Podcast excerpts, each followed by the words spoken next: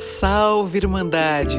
Sejam muito bem-vindas e bem-vindos ao podcast Vulvoscopia FF, a jornada íntima sem tabu. Eu sou Fernanda Francisqueto, terapeuta gestalt e tântrica, servindo ao amor e à expansão da consciência. Te convido a mergulhar comigo no autoconhecimento profundo, integrando sexualidade, espiritualidade e psicoterapia. Vamos lá? Hoje à noite aqui a gente vai ir muito fundo. Vou diminuir aqui o, o som para aos poucos também a gente conseguir captar melhor a voz, né? A minha voz que chega até vocês desde o meu coração, porque o coração e a coragem estão aí no mesmo lugar. Não é à toa que na palavra coragem a raiz da palavra coragem, cor, em latim, é coração. E a ideia aqui, essa noite, é a gente atravessar o tabu para assumirmos juntos que precisamos ter coragem para amar. Coragem para amar a nós mesmos, coragem para amar aos outros e coragem para sermos amados.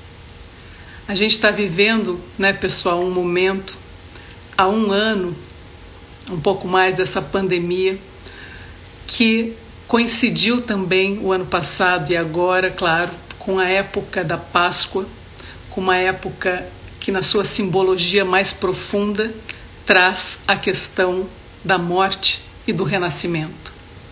Da morte como uma passagem para a vida e assim também precisamos olhar para nós mesmos, nos nossos casulos de dor, o que precisamos deixar morrer, o que precisamos transmutar para que possamos renascer?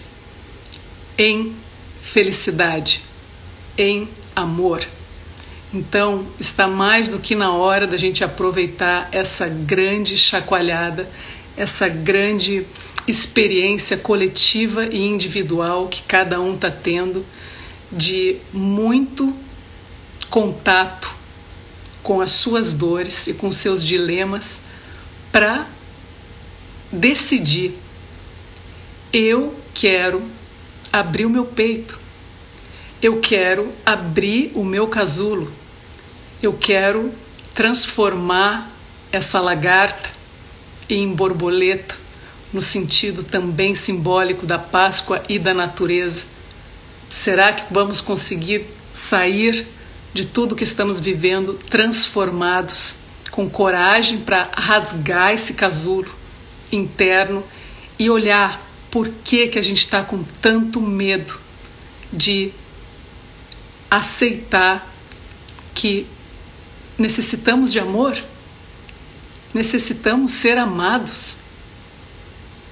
Tenho certeza que você aí na sua casa, em diversos momentos, assim como eu, quis um abraço pleno de amor, quer um abraço pleno de amor, quer um olhar de acolhimento, quer uma escuta ativa, honrando a sua vida o ser humano que você é, na sua plena fragilidade, na sua total vulnerabilidade, na sua essência humana mais humana, porque está na hora da gente aprender a usar todas essas nossas dores e os medos para arrancarmos o casulo, arrancarmos a máscara da pseudo-perfeição. Uma perfeição que não existe, uma perfeição no sentido de fachada, de ter que mostrar ao mundo algo que eu não sou. E o medo de mostrar ao mundo o que eu sou. O medo de mostrar ao outro o que eu sou. O medo de que o outro me rejeite se eu simplesmente ser quem eu sou, em toda a minha vulnerabilidade, assim como estamos todos nessa pandemia. Nesse exato momento, você aí no seu casulo e eu aqui no meu. Estamos nos encontrando hoje aqui porque estamos tendo coragem para tocar nesse lugar. Queremos a verdade. Queremos poder ser verdadeiros. Queremos poder estar frente a frente com alguém que nos veja, nos escute, nos valorize e nos aceite como somos, especialmente nas nossas dores. Eu tenho certeza absoluta que vocês que estão aqui comigo hoje e que estão acompanhando essa jornada das lives comigo aqui, estão já cansados de rodízio superficial, de encontrinhos que são passageiros, podem até ser gostosinhos, mas que não geram conexão, que não geram conexão profunda, que não geram essa sensação que nós necessitamos de amar, sermos amados e sentirmos que estamos pertencendo. E é isso que a gente vai trabalhar aqui hoje, essa noite, tá? A ideia do amor e do pertencimento como essenciais na vida de um ser humano. Não tem como negar mais isso e não tem como fingir que não somos assim. Somos seres criados para a relação. Todos os fatos mais recentes da biologia, da neurociência, comprovam isso que nossa alma já sabe, mas comprovam que precisamos da relação com os outros seres humanos. Relação viva, relação de verdade, conexão de verdade. E eu trago nesse momento uma indicação de um professor meu, um sábio, Daniel Goleman, que foi o pai da inteligência emocional e agora ele traz um livro sobre a inteligência social. Ele que é jornalista e psicólogo, doutor em Harvard, o livro dele que se chama Inteligência Social, a ciência revolucionária das relações humanas. Ele explora esse fato das descobertas da biologia e da neurociência, confirmando a nossa programação para a gente se conectar e que as nossas relações moldam tanto a nossa biologia quanto a nossas experiências. Ele diz o seguinte, pessoal: até nossos contatos mais rotineiros agem como reguladores no cérebro, afiando nossas emoções, algumas desejáveis, outras não. Quanto mais forte é a nossa ligação afetiva com alguém, maior é a força recíproca, ou seja, a gente precisa ter coragem de fazer essa ligação, de se conectar com o outro e acreditar que se essa relação, que se essa conexão a gente está sendo verdadeiro, ela volta para nós. É uma via de mão dupla, sim, mas depende agora da coragem de sermos quem somos, de sermos autênticos e verdadeiros. E agora eu trago a frase de abertura para valer. Vamos chegando aqui. Isso que dá sentido, né, Lando? É isso mesmo. Vamos chegando, Maurício, Chico, Rafael, abrindo aqui um. Fiz um preâmbulo nessa live, agora para valer vamos escrachar as portas aqui com uma frase que vai nos levar às três chaves que eu quero que vocês internalizem essa noite aqui, que é a coragem, a compaixão e a conexão, certo? Então a frase, para a gente abrir simbolicamente e realmente aqui é: o realmente difícil e realmente admirável é você abrir mão de ser perfeito e iniciar o trabalho de se tornar você mesmo. Ok? abrir mão de ser perfeito e iniciar o trabalho de se tornar você mesmo. E como a gente faz isso, pessoal? Como a gente faz isso? Dando valor à nossa história pessoal. Cada história de vocês, cada ser humano que está me ouvindo hoje aqui tem uma história de vida incrível, dolorosa e fantástica ao mesmo tempo. Todos vivem uma aventura existencial inigualável, uma história que merece ser reconhecida em toda a profundidade que ela tem.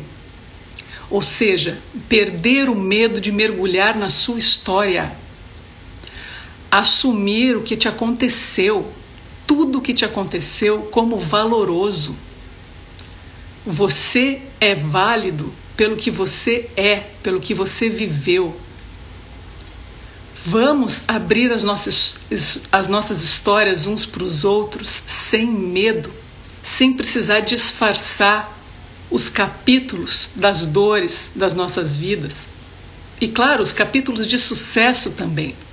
Mas aqui o importante para a gente poder acessar o nosso valor pessoal é a gente enxergar que somos valiosos e que a nossa história tem valor, porque é esse valor pessoal que vai dar um sentido e um sentimento de que a gente é suficiente do jeito que a gente é você é suficiente sendo quem você é. Essa sensação de que eu sou suficiente, de que a minha história é valorosa, tem valor, é isso que vai nos levar ao sentimento de que a gente merece amor e de que a gente merece pertencer. Se a gente não vê valor na nossa história, se a gente não reconhece o que aconteceu na nossa história, a gente fica na superfície e a gente fica tentando mostrar para o outro uma coisa que a gente não é, tentando se encaixar pra, na expectativa do outro ou no que a gente acredita que o outro considere que possa ser perfeito. E a gente fica tentando se encaixar ali, mostrar uma fachada, escondendo aí as nossas dores, escondendo as nossas sombras, escondendo as nossas imperfeições. E não dá mais, pessoal. Quem quer um relacionamento verdadeiro, quem quer sentir amor e pertencimento, tem que assumir que é um ser humano imperfeito e é aí que está a beleza da história toda. Assumir as imperfeições e a nossa história como ela é. Vou fazer um parêntese para ilustrar melhor aqui, me colocando nisso também, assumindo um pouco da minha história rapidamente aqui para vocês para ilustrar essa questão, né, da gente se tornar quem a gente é, deixar de ser perfeito ou essa ideia maluca de que somos perfeito e buscar nos tornarmos o que somos. Para mim, há 15 anos atrás, quando eu li o Nietzsche, que é um filósofo que é um amigo, que é um guia, que é um companheiro de viagem, que me escancarou as portas da existência, da reflexão sobre a existência. Quando eu li a frase dele, torna-te quem tu és, aquilo foi o momento que a minha mente parou deu um choque. Eu falei, mas que que é isso? Como assim me tornar quem eu sou? O que, que esse homem quer dizer com isso? E aí, embarquei no meu processo e fui percebendo cada vez mais que eu estava completamente é, adequada a tudo que a sociedade esperava de mim a tudo que a minha família esperava de mim, a tudo que os meus parceiros ou o meu parceiro na época esperava de mim. Eu sustentava e buscava esse ideal de perfeição a qualquer custo, porque eu tinha a ideia equivocada ainda de que era o caminho que eu seria reconhecida e de que eu seria amada se eu tivesse encaixada nos padrões da perfeição. E é claro que isso é o caminho que todos nós somos domesticados a buscar, né? Precisamos ser os melhores, precisamos ter sucesso, precisamos ser alguma outra coisa que não nós mesmos. E assim o mundo nos reconhece, e assim o outro se apaixona por mim, e assim eu tenho valor. E não. O valor está justamente em você mergulhar para dentro e falar assim com muita coragem: não sei o que está acontecendo, não sei por que, que eu sinto tantas dores, não sei porque eu sinto que eu estou perdida, mas eu vou investigar. Eu vou querer saber quem eu sou, eu vou me tornar quem eu sou. Porque quando eu perguntei para um para vocês em casa, né? Para a live de hoje, o que você precisa para sair do casulo da dor e voltar a se entregar ao amor? A primeira resposta que eu recebi foi: acreditar mais em mim. Acreditar mais em mim. Ora, acreditar mais em mim é justamente bancar a busca do seu valor pessoal, bancar a busca da sua história pessoal e se tornar quem você é e ter coragem de se mostrar para o outro quem você é. Essa que é a jornada. Então, pessoal, vamos ter coragem hoje aqui para começar a falar de amor desde esse lugar da desconstrução da perfeição, dessa arte, buscar uma arte de sermos imperfeitos, como sugere a pesquisadora Brené Brown, que é uma outra mulher incrível, que pesquisou durante muito tempo a vergonha, e daqui a pouco a gente vai falar sobre isso, porque ela traz que na base do nosso medo de sermos imperfeitos para o outro está a vergonha de sermos quem a gente é. E a gente não fala sobre isso, né? A gente tem vergonha de assumir que a gente é o que é. Olha que coisa louca, pessoal. Uma pausa aqui para o Rafael. Essa minha busca de saber quem eu sou e me aceitar assim foi em 2008. É, Rafa, é. A estrada chama, né? 13 anos me aceito quem e como sou. Muito bem, Rafa, bem-vindo. E se tu me permite, Rafa, vou compartilhar uma frase que você trouxe também quando eu perguntei o que você precisa para sair do casulo da dor e voltar a se entregar ao amor.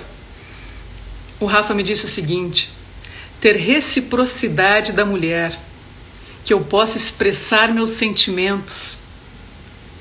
Se eu conseguir expressar os meus sentimentos, já é um baita começo. Ou seja, os homens também têm esse medo de expressar os seus sentimentos, tem essa vergonha de expressar os seus sentimentos. Assim como as mulheres, isso não, tem uma, não é uma questão de gênero, né? é uma questão é, psicológica nossa e cultural por essa domesticação de termos que ser perfeitos, então a gente sente vergonha se a gente não está sendo perfeito. E nesse caso, expressar os sentimentos, mostrar a sua vulnerabilidade, mostrar sua fragilidade emocional, aqui expressa por um homem, é também uma questão. Ele precisa ser ouvido nessa vulnerabilidade. Todos nós precisamos ser ouvidos na nossa vulnerabilidade. Então, por que será né, que dá tanto medo de falar o que a gente está sentindo? Porque o medo e a vergonha estão juntinhos, pessoal medo da gente ser rejeitado e vergonha da gente ser exatamente o que a gente é e não atender a expectativa do outro, né? E sair dessa imaginário da perfeição que a gente se coloca. Daqui a pouco vou trazer mais algumas frases e um depoimento muito importante de uma mulher também que me escreveu para ir ilustrando aqui a nossa noite, pessoal. É, como é que a gente aprende então, como começando aí que a gente estava falando da coragem, como é que a gente aprende a ter coragem para assumir a nossa história pessoal, assumir a nossa imperfeição, assumir a nossa vulnerabilidade e falar para o outro e ir para o mundo com essa coragem. Praticando, pessoal. Praticando. E a coragem é contagiosa e contagiante se a gente começa a colocar o coração na boca, falar o que a gente quer falar de verdade, o outro recebe, como a gente viu agora há pouco sobre, com o Daniel Goleman, trazendo isso que o outro entende quando eu estou falando a verdade e vai ter a coragem de me receber também nesse lugar. Então, vamos praticar a coragem. Esse é o primeiro ponto. Coragem de deixar de lado a opinião dos outros, certo? Vamos resumir. Bem-vinda, Lana, bem-vinda, Felipe, Aldo, Alberto. Vamos resumir esse primeiro pilar dessa noite na coragem de nos assumirmos imperfeitos e verdadeiros para o outro.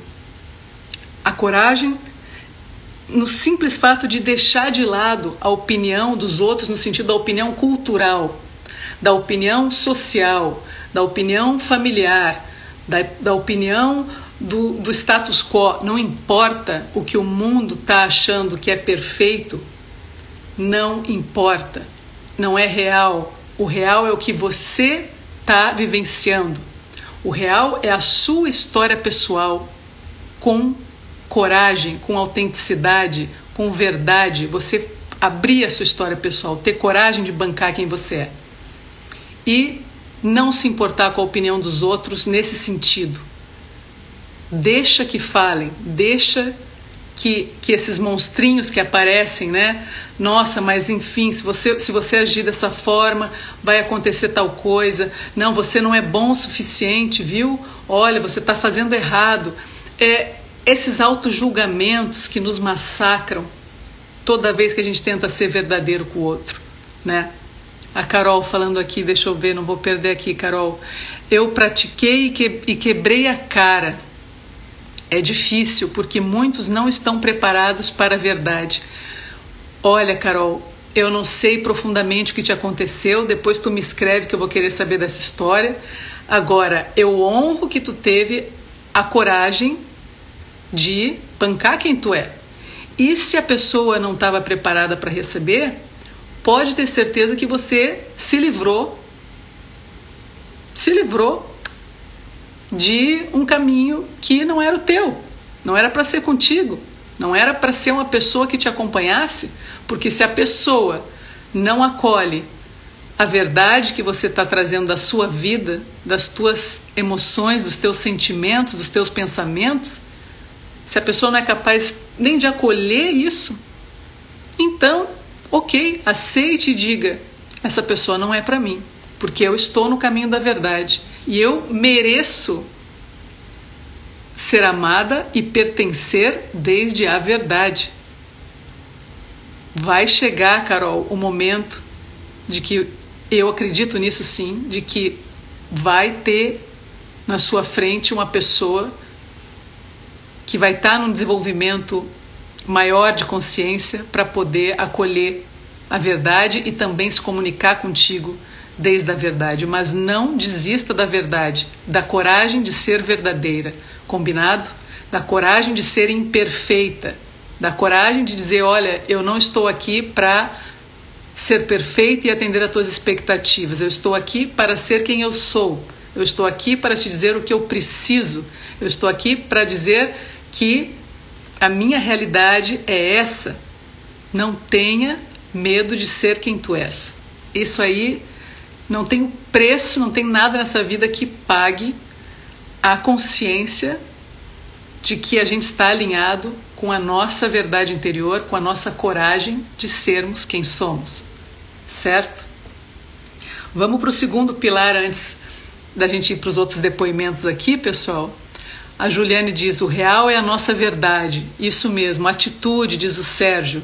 O ser espontâneo, diz o Lando. É isso aí, pessoal. Atitude, espontaneidade, assim, autenticidade. Depois a gente pode aprofundar isso tanto nessa live quanto nas, em alguma próxima live mais específica sobre esses temas. Mas todos nós temos essa vivência, né? De quando somos autênticos e de quando somos falsos. E a gente paga um preço por ser autêntico, mas a gente põe um amor próprio que é absolutamente necessário para qualquer tipo de relação de amor. Começa com amor próprio e é muito difícil você bancar esse caminho de amar a si mesmo, de aprender a amar a sua e as suas imperfeições, acolher as suas imperfeições, acolher as suas sombras acolher as suas dores, as suas dificuldades e aí, a partir disso, amar ao outro, porque agora nós vamos chegar nesse segundo ponto, que é a compaixão, né? Coragem, compaixão e a conexão. Falamos da coragem, vamos para a compaixão agora, que parte justamente desse ponto.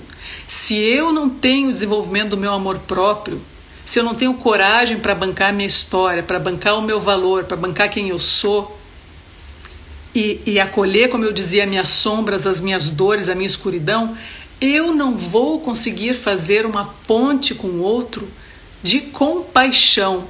Compaixão, nas, na raiz dessa palavra também em latim, quer dizer pati cum, sofrer com. Eu só consigo sofrer com o outro ou estar genuinamente nesse lugar com o outro se eu estou acessando as minhas dores, se eu estou acessando os meus abismos, a minha escuridão, se eu estou tendo coragem para isso. Senão, eu não consigo ser compassivo com o outro, com a outra, num momento de dor. E nas relações íntimas, pessoal, afetivas, meu Deus do céu, se é as relações que são verdadeiras, obviamente que vão ter vários momentos de sofrimento. As pessoas sofrem, todos nós sofremos. E queremos alguém que possa acolher o nosso sofrimento também. Como eu posso acolher o sofrimento do outro se eu não estou em contato com esse lugar em mim mais profundo? Impossível. E assim, pessoal, é muito difícil esse exercício de compaixão, especialmente numa relação íntima, amorosa. Às vezes é mais fácil com um amigo, com uma amiga, com alguém do trabalho, do que na relação íntima, né? Que é muito mais difícil. Porque as pessoas vão para uma autoproteção. Elas, em vez de, de, de acolher o sofrimento do outro, a gente muitas vezes tem medo dessa dor do outro de entrar aí e a gente se protege. E a gente se afasta e fica mais numa crítica. Ah, mas será que ele precisa sofrer tanto assim? Por que está sofrendo por isso? Que bobagem. Ou a gente quer logo resolver, né? Então vamos dar um jeito aqui, não esquece isso, vamos, vamos tomar um banho, vamos trocar de assunto, enfim, a gente tem dificuldade de ver a dor do outro, de sentir a dor do outro, de querer acolher a dor do outro na relação íntima, na relação afetiva, porque a gente se assusta com isso. Porque a gente não está acostumado a fazer isso, não é da nossa cultura também. Uh, na família, a gente falar sobre as dores, falar sobre os sofrimentos. Então é um tabu desgraçado estar numa relação íntima afetiva e lidar com a dor do outro de forma genuinamente compassiva, né, pessoal? É muito difícil. E uma, uma questão, duas, aliás, na, na compaixão, que são muito importantes, é a primeira é o seguinte: é, a gente precisa ter autoaceitação.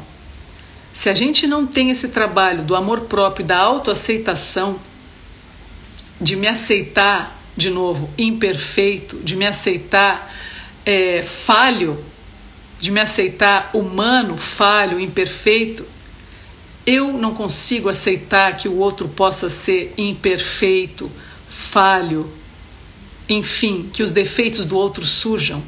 Se eu não aceito os meus defeitos, se eu não investigo os meus defeitos, como é que eu vou aceitar os defeitos no outro? Como é que eu vou acolher os defeitos do outro? É impossível. Como é que eu vou acolher o sofrimento do outro desde esse lugar, então, que ele não pode ser, ele não pode ser débil, ele não pode ser fraco, ele não pode ser é, ele não pode apresentar os defeitos dele para mim, porque eu só quero a parte idealizada a parte superficial que eu imaginei na minha cabeça que essa pessoa precisa ter, né?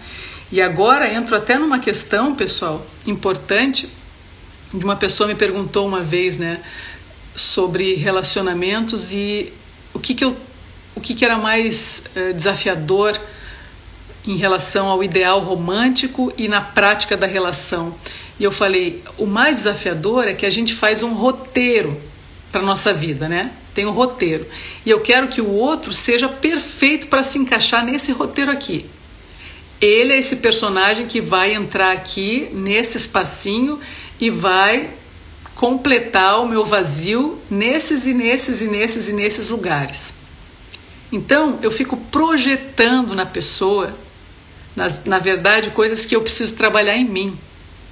E se essa pessoa não atende a minha expectativa de ser perfeito para se encaixar nesses lugares que eu estou querendo que ele se encaixe, dá problema. Eu já não aceito mais essa pessoa porque eu não quero ver como ela é de fato. Eu quero o personagem, eu quero a, a, as características que me interessam e não a pessoa por inteira. Isso acontece direto, pessoal. Quem aqui pode falar que nas relações que viveu não idealizou a pessoa, não colocou a pessoa num lugar que não era ela, na verdade, e que quando ela começou a aparecer como era de fato, rejeitou. Todos nós fazemos isso, né? Porque é o jogo de projeção e a gente não consegue uh, admitir que a gente projeta as nossas sombras no outro e aí quando vem a sombra a gente não está preparado e aí a gente dá as costas e quer fugir, quer ir embora. Né? Então vamos trabalhar essa autoaceitação do que somos falhos, dos nossos defeitos e nossas sombras, para poder acolher a pessoa na, no, através da compaixão, mas acolhê-la como ela é por inteira. Combinado, pessoal?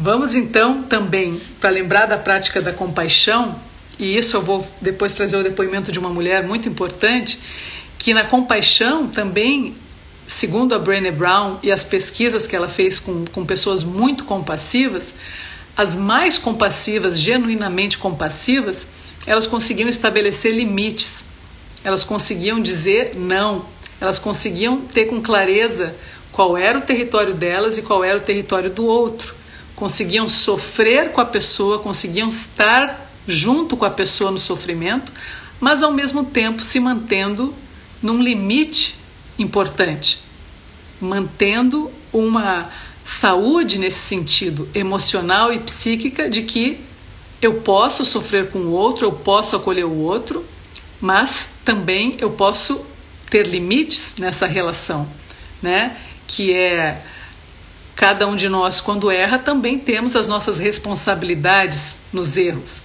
e a gente precisa assumir essas responsabilidades né? E não, não que o outro passe a mão na nossa cabeça e finja que nada aconteceu. Vamos também ter esse lugar de autorresponsabilidade, certo, pessoal?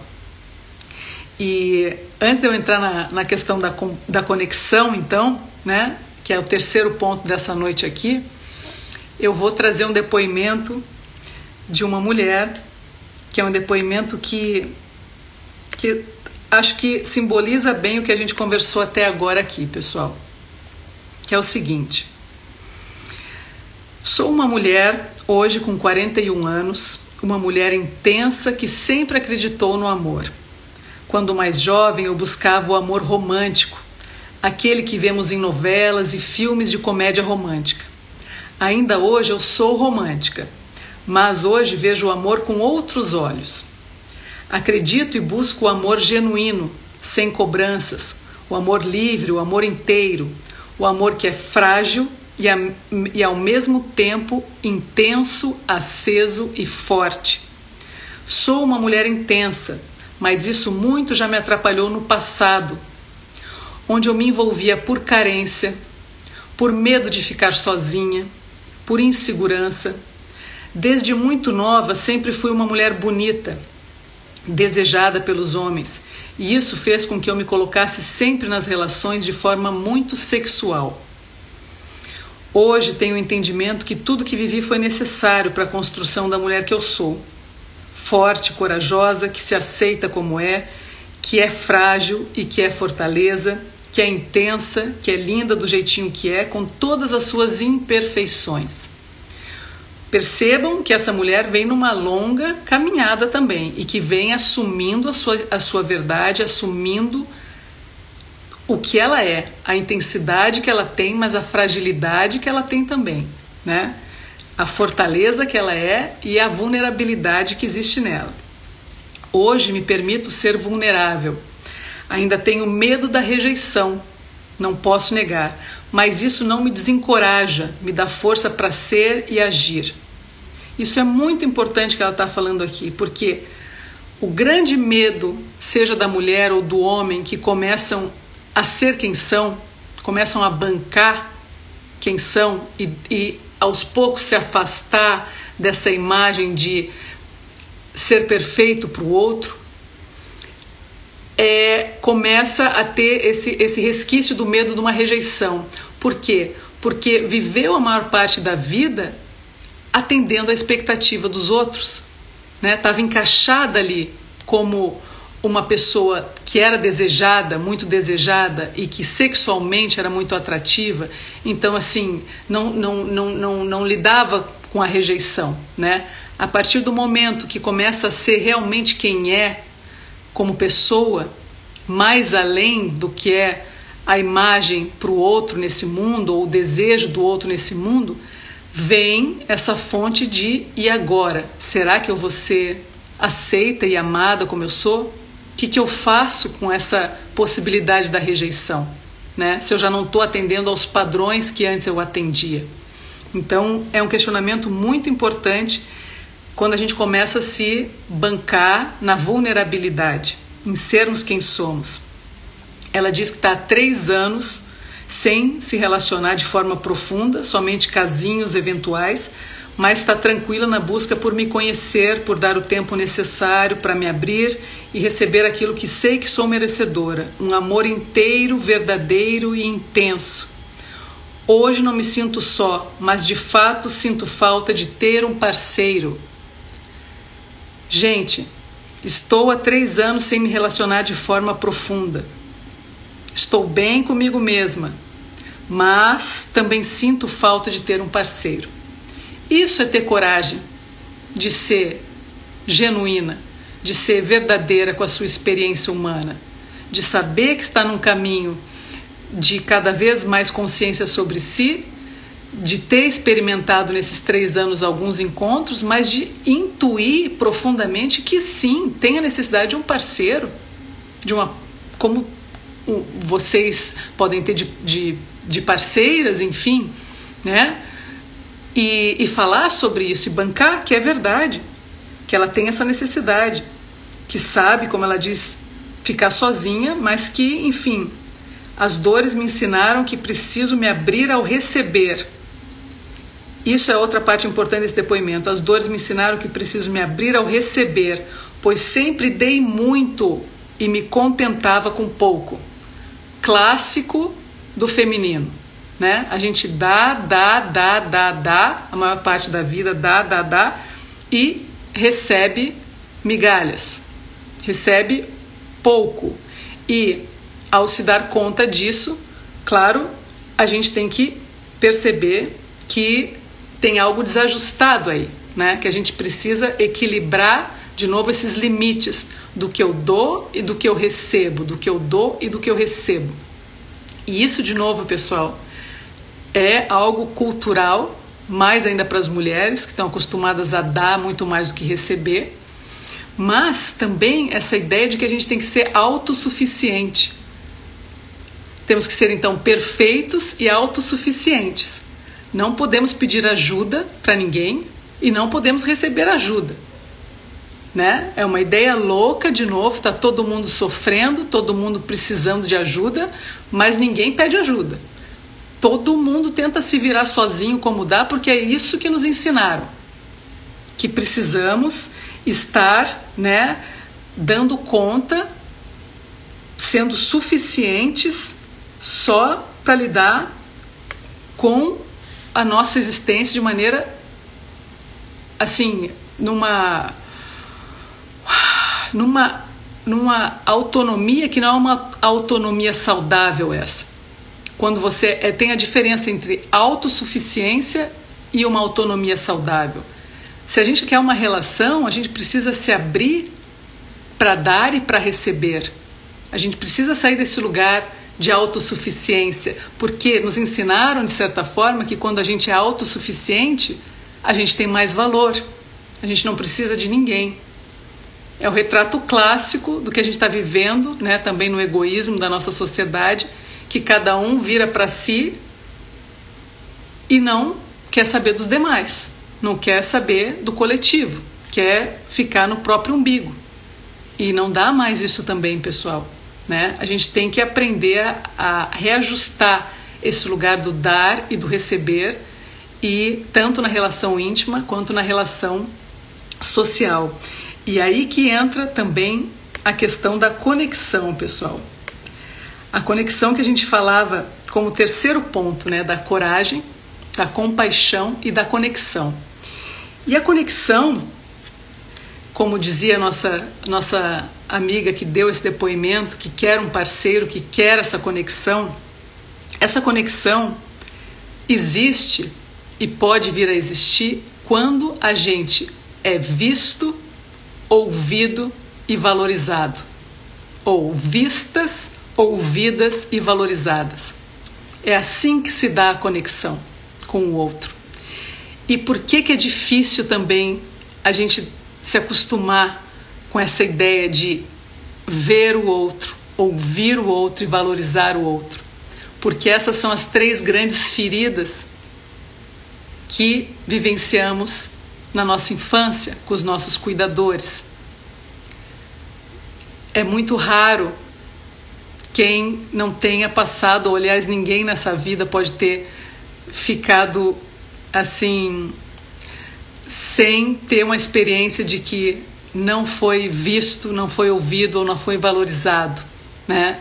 Isso acontece com todos nós. Então, a gente acaba entrando aí nessa dificuldade de saber qual é o nosso próprio valor, se as pessoas que dizem que me amam não estão me vendo, não estão me ouvindo e não estão me valorizando. E a conexão vai surgir daí, desses três pilares, da gente ver, ver o outro, ouvir o outro e valorizar o outro. Sabendo que conexão gera conexão, pessoal. Então, enquanto a gente não souber receber também de coração aberto, dificilmente a gente vai dar de coração aberto, como a gente falava agora há pouco, né? E eu me incluo nisso em vários momentos da minha vida. Eu achava que o meu grande valor Tava porque eu era uma mulher extremamente autossuficiente, de que eu não precisava de nada nem de ninguém, que eu dava conta de tudo sozinho, de tudo sozinha. Então meu valor estava nisso, não pedir ajuda para ninguém.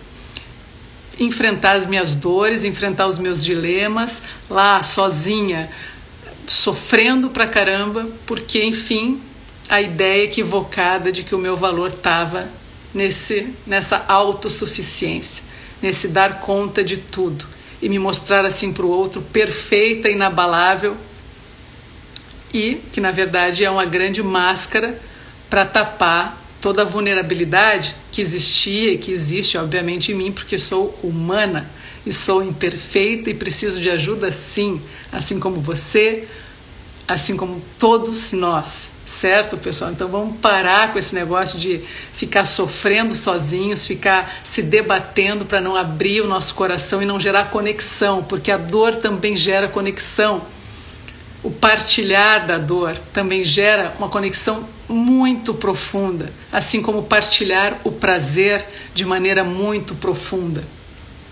E eu não quero perder aqui o, a, a, o tempo, mesmo que a nossa live está indo tão rápido, e tão é, pouco tempo para falar de tudo que eu gostaria, mas eu não quero deixar de tratar aqui para vocês também a questão da vergonha, pessoal, né, que eu falei lá no começo, e dessa vergonha da gente não se mostrar para o outro como a gente é, e que isso está na base dessa dificuldade nas relações também, da gente abrir o peito e mostrar o que está acontecendo com a gente, enfim.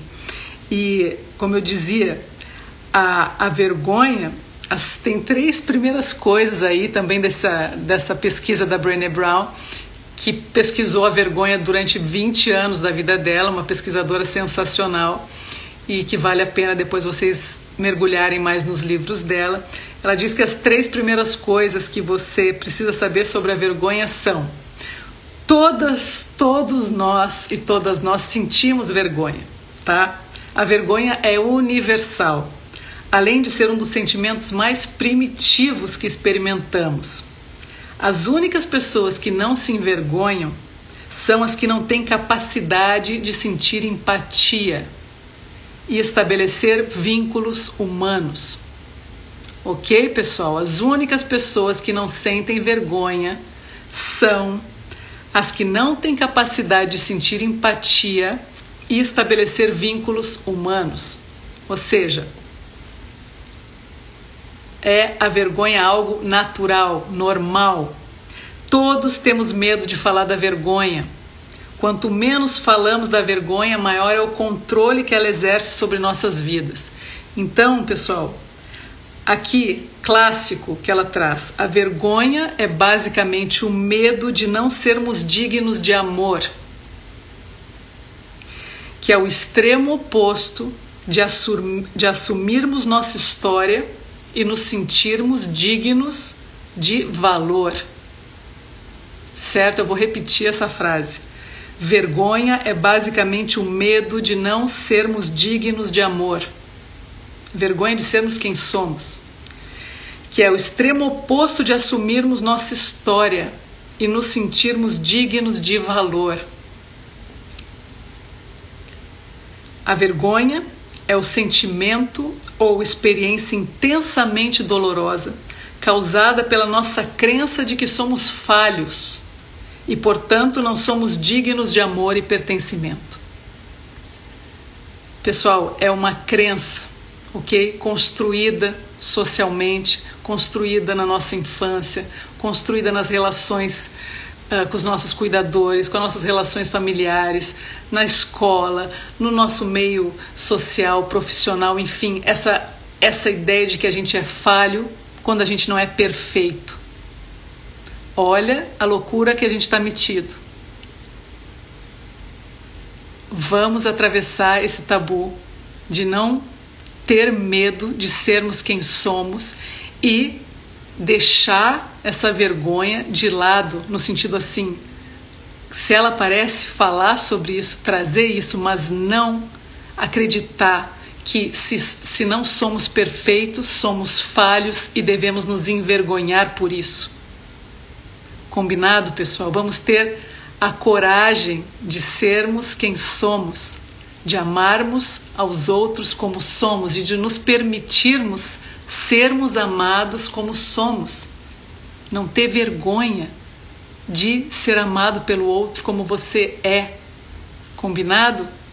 Eu achei muito importante trazer para vocês essa questão da vergonha, que a gente não fala sobre isso, que é um super tabu, mas especialmente por esse lugar de que a gente sente que tem alguma coisa errada com a gente, né? E aí tá todo mundo se escondendo, tá todo mundo fugindo de uma relação de profundidade, de uma relação íntima, porque tem vergonha do que é, tem vergonha de vários aspectos dentro de si, e aí fica na superfície, buscando algo que não vai acontecer na superfície, porque o amor e o pertencimento só acontecem no mergulho profundo. Só acontecem quando a gente tem a coragem de abrir o casulo e falar: eu quero ser quem eu sou, eu quero voltar a amar e pertencer. Isso é da minha condição humana, eu preciso disso. Certo, pessoal? Quero trazer uma metáfora para ilustrar, antes que eu traga rapidamente as outras frases das pessoas que mandaram para mim. Uma metáfora que eu vivi de maneira real esses dias aqui no meu condomínio, aqui na que eu estou vivendo, né, no, e no meu bosque aqui. Eu vi quando eu entrei no condomínio, estava no carro e olhei para a entrada do lado do portão da garagem tem uma entrada individual que fica sempre fechada. E ao passar de carro por ali, eu vi que tinha uma borboleta aprisionada nessa entrada individual. saí do carro, já tinha pedido para minha filha sair do carro para tentar é, salvar essa borboleta, ela não tinha conseguido. Fui lá, achando que eu ia conseguir salvar a borboleta, né? Levei um pano, fiquei passando aquele pano de tudo que era forma no teto desse, desse lugar e a borboleta não saía. Até que a porta se fechou contra o meu tornozelo e eu tive um ferimento. E aí eu saí de lá e deixei a borboleta, enfim, no lugar onde ela escolheu estar. O que, que eu quero dizer com isso, pessoal?